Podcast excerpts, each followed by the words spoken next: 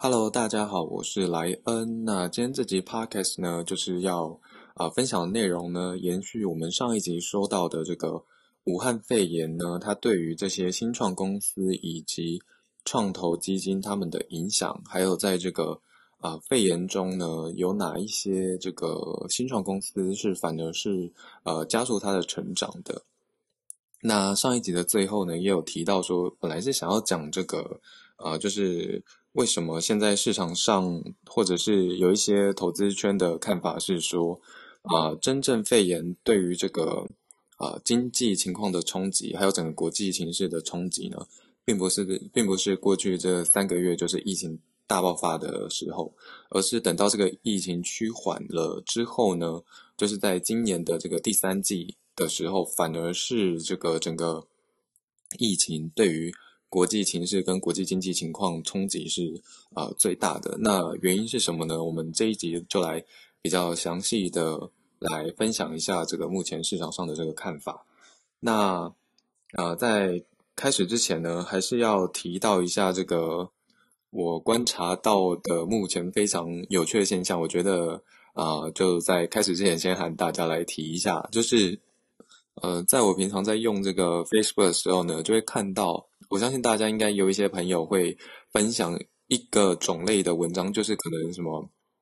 它的主题常常变啊，就是可能，呃，你下辈子会变成什么样的人啊，或者是你其实是一个什么，呃，什么非常美丽啊，非常有钱啊，然后什么上辈子是怎样的人啊，还是什么，呃，神预测你接下来三个月的运势啊，或者是什么之类，反正这个题目常在换来换去，但是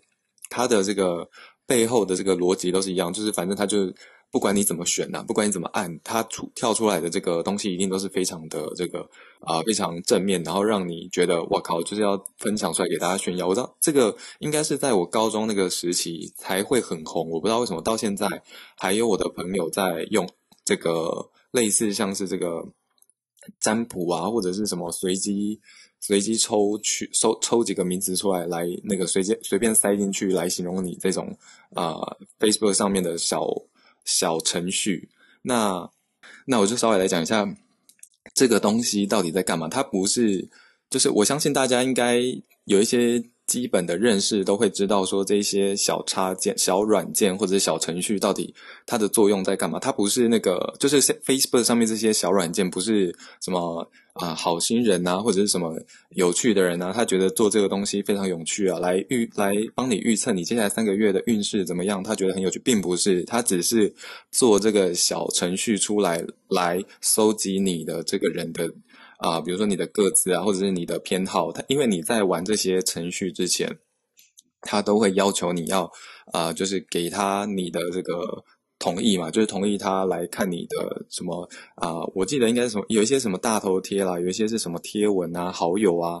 有些是你的什么性别啊、年龄啊等等的这些东西，你就是必须要把这些授权给他，然后然后你才有办法玩这个小程序嘛。那我就不懂啊，你玩这个程序的，对你来说，你的。你得到了什么？就是可能啊，爽一下，跟大家分享说，你看，他说我上辈子是一个什么呃遥远国家的公主，所以这辈子的命会很好啊，什么之类的，然后让你爽一下这样子。我不懂啊，有可能是这样子让你感觉比较啊，感觉比较良好这样。但是呢，你就在你同意他收集的瞬间，就把你自己的这个个资卖给他。也转交给他，说转交给他好了，你就转交给他授权，让你去他啊，让让他去你的板上去搜你有哪些好友名单呐，然后搜你的这个你平常点击一些东西的偏好，他都把你搜集下来，然后就跟我们上一次上一次所啊讲过的这个，如果你。用这个服务的时候，你不是消费者，你没有付钱给这个服务，那你就是产品本人嘛？那你就是把你的这个资料交给他之后呢，他就把你的这些资料拿去这个资料交换平台，要不然就是卖给这些广告商，让他做精准投放啊。你甚至把你的朋友名单也给他，他就知道说，OK，他原本不知道你的那个交友圈是怎么样，他现在已经知道你有朋友，那他就可以来烦你这些朋友，甚至是就是曝光在你这些朋友的。板上面就是说，你有玩过这个程序，然后让其他可能脑部比较微弱的人也跟着玩这个小程序，所以就变成呃，我现在在我墙上看到的这个动态这个样子。OK，所以呢，在最一开始这个 podcast 这一集要讲的这个东西呢，就是说，啊，一样就是回回应到我们上一上好几集有讲这个 D Card 这家公司的这个商业模式嘛，就是只要你在使用一项服务的时候，你没有付钱的话，你就是这个产品本身会被这个公司拿去卖的产品。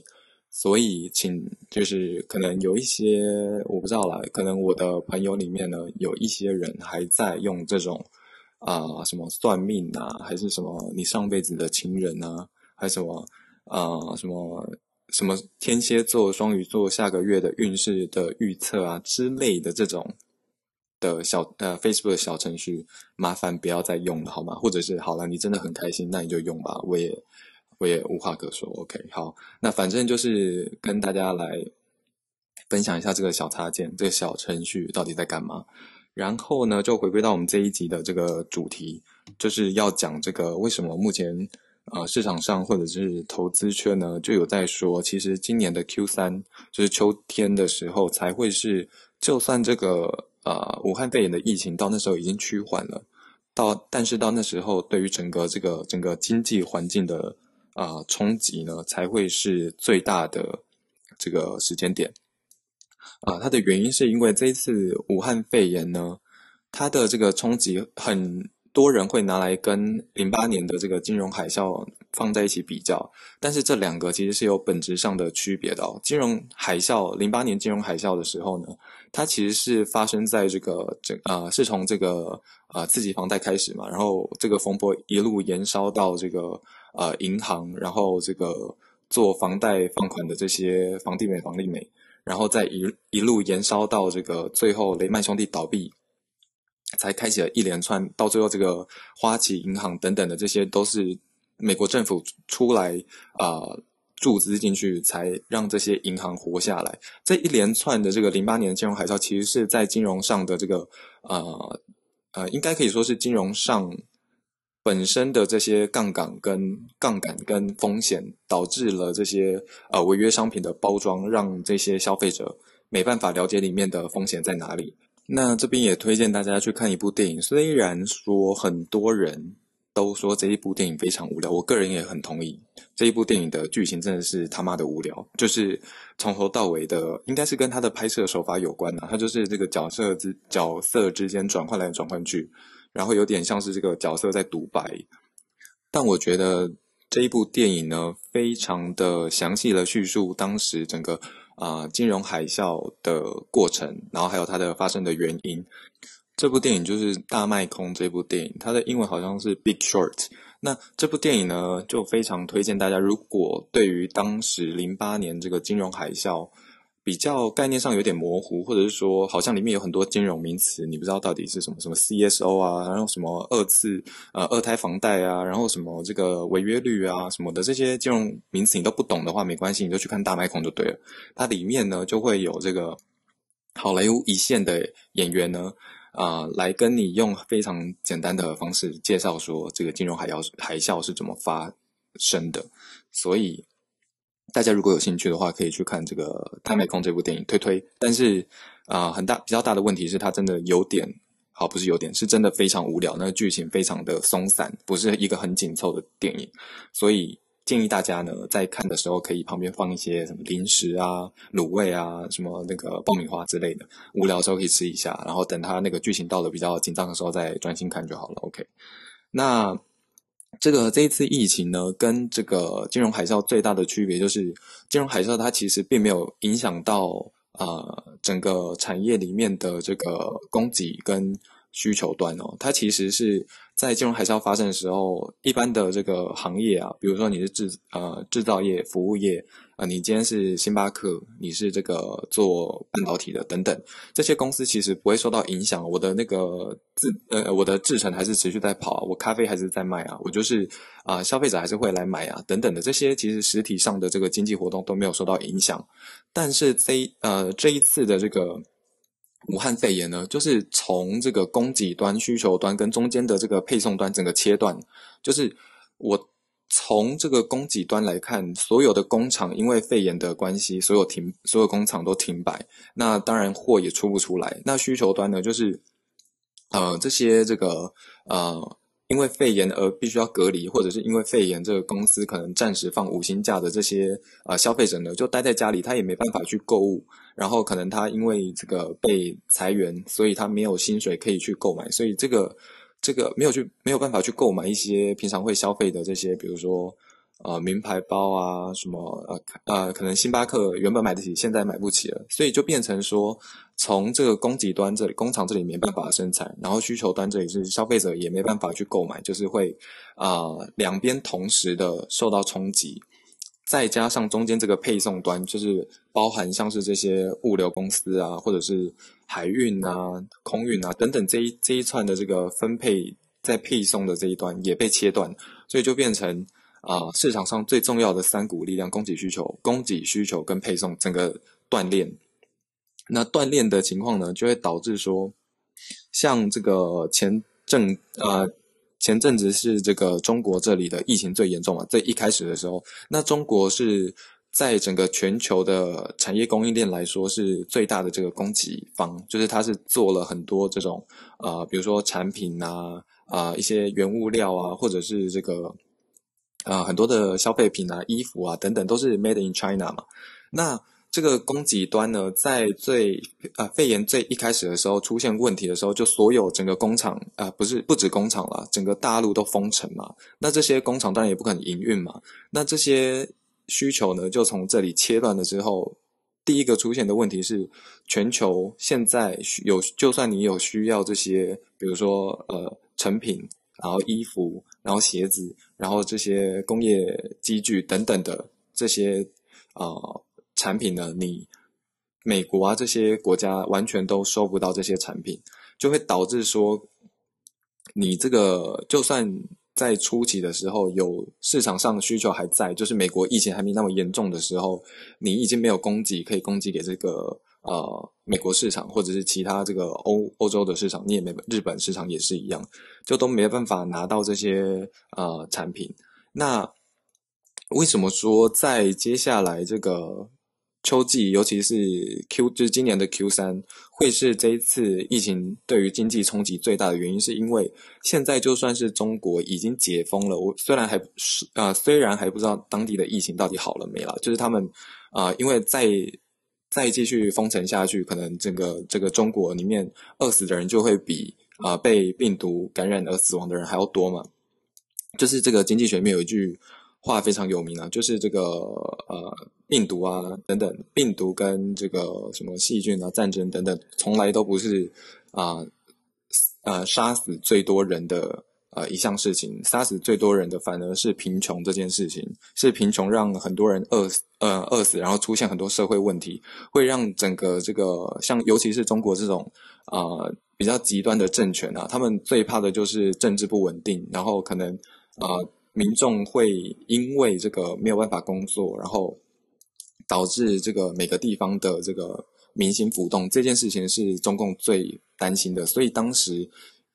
疫情一旦受到控制，还没有完全还没有完全解除的时候呢，中国就急着要复工的原因就是在这里，就是他不管你这个，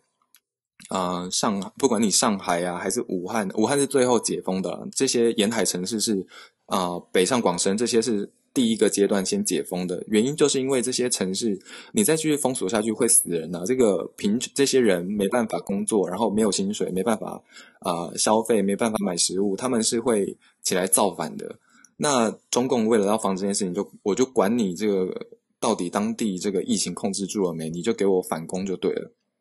那反攻，当然现在就有看到这个新闻了。这个武汉一解封之后呢，现在疫情又上来了，每每一天就可能又有好几例这个案例被爆出来。就现在就大家就有在讲说，这个武汉肺炎是不是要重演啊，什么之类的，有没有可能第二波大规模的感染？那这这件事情呢，就会造成说，就会造成说，现在就算这个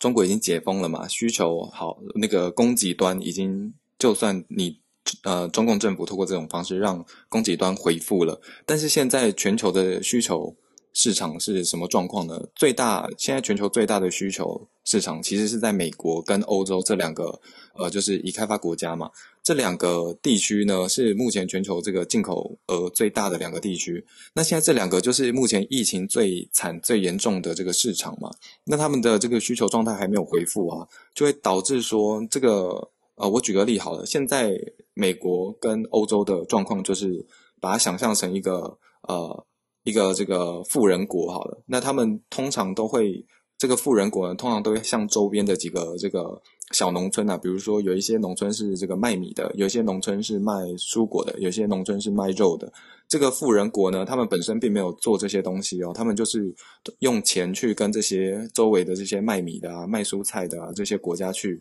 买这个产品进来国家，让这个国家里面的人去吃嘛。那现在的状态就是中国复工好，那你供给已经啊回到之前的水准了。好，那现在需求不见了，需求还没。回来就是美欧美这个市场的需求还没回来，那你中国做那么东西那么多东西，到底要卖给谁嘛？你这个内需的市，你现在这些东西只能靠你内需的市场去消化掉，就是中国国内的这些呃民众去消化这些内需的需求嘛？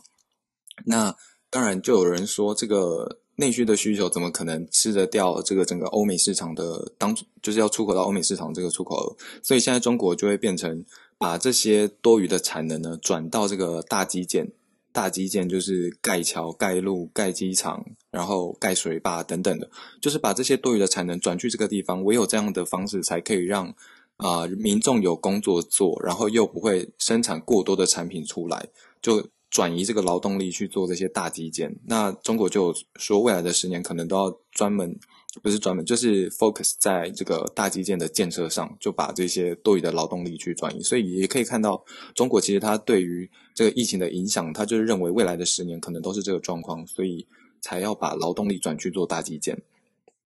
那讲回来，这个目前的状态，目前就是美国跟欧洲这两个市场的需求并还还没有回来嘛？那刚刚我们例子里面有讲到，不只是这个。啊，就是富人国不是只从这个生产米的这个村庄去买米嘛？它还有跟其他的这些呃生产蔬果的啊，生产这个呃什么呃生产衣服的这些国家呢，去进这些货到呃这个富人国里面去贩售嘛？那所以呢，现在的市场上的冲冲击影响的，就是美国的需求一旦没有恢复，就是这些连带的这些新兴。呃，新兴国家就会受到冲击，就像是这个东南亚，然后像是一些中东国家，或者是啊东欧啊，或者是这些正在发展中的经济体，他们原本都是仰赖美国这个最大进口国在出，就是出货给这个美国。那现在美国的需求还没有恢复，这些呃新兴国家，他们就算已经疫情稳定了。他们的人也复工了，做出来的产品也没办法卖到美国去，就会造成这些跟中国会面临一样的问题，就是他们没有办法，这些产品就算做出来也没办法卖，那他们就要看有没有跟中国一样的体制，能够搞大基大基建这种建设。那如果没有的话，对于这些工这些这些工业国或者是这些生产国来讲，就会是很大的这个经济冲击。就未来的呃，看到这个从第三季开始，他们。一旦他们产出的地方没有没有地方可以卖，对他们的经济来说就是非常大的冲击。所以这些国家目前都是在大大举债的情况，就是先借了一大堆的钱来，在国际上借了一大堆的钱来因应这个呃武汉肺炎的接下来可能会来的冲击。那举债的后果，可能大家如果修过这个国际经济学最基本的这个。对国际经济学有特别了解，就知道举债之后呢，对于不管你是外汇的操作，或者是你本身国家内的这个财务啊财务上的这个操作，都会有一定的限制。所以这几个新兴工业国呢，就会是下一波下一波这个受到经济冲击的这些国家。OK，所以呢，啊，结论就是为什么这个目前市场上说第三季。是整个肺炎对于经济的冲击是最大的时间点，就是因为刚刚讲的这整个啊整个供给跟需求之间的关系，让这些呃在疫情中回复的国家，就算你的这个呃疫情已经平稳已经过去了，你的生产端的这些。厂商呢，还是没有办法马上的从这个疫情的冲击下走出来，就会还是持续的一段很长的时间在 suffer 这个疫情所带来的呃需求端的这个减少的这个问题。不过讲的这么悲观，其实并没有，也并不是说这个好像讲的世界要完蛋了，其实也不是这样，因为当初在这个金融危机啊金融海啸之后呢。我们可以看到，其实这个恢复的速度也是蛮快的。它是，呃，海啸的这个过程是非常的快，就从包含这个股市崩跌，然后房贷崩跌等等，它是非常快。因为在那时候的这个金融环境是非常是高度杠杆的一个金融环境。那当然这几年来，中国也有一直在去杠杆，包含美国的国内市场也有对于这个杠杆杠杆度太高来做检讨。再加上，其实这个疫情比起金融海啸那时候的这个影响的速度呢，是慢的非常多。金融海啸是这个几天内就好几家的这个公司公司陆续倒闭，但是这一次的金融海啸呢，因为有这个疫情上的控制了，所以在这个疫情的扩散以及这个呃呃一般的这些制造业的这个冲击影响呢。是相对这个当初这个金融海啸在金融业的影响的这个速度还要慢，所以政府就会有时间来提出很多的这个，不管是啊财政的政策或者是货币的政策来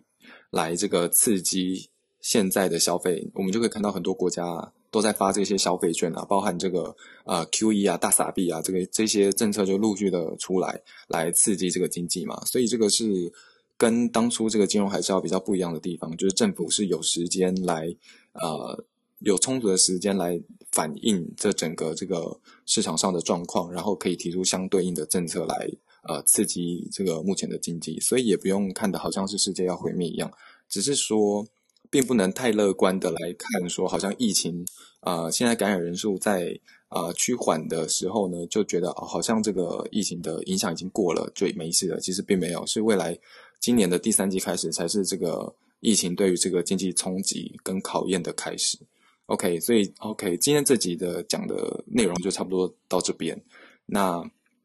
对于前面几集呢，有疑问或者是有需要我补充的地方呢，都欢迎在我的这个评论区来留下你的疑问。那我会在接下来几集有时间的话呢，就针对这些疑问来回复。好的，那这集就到这边结束。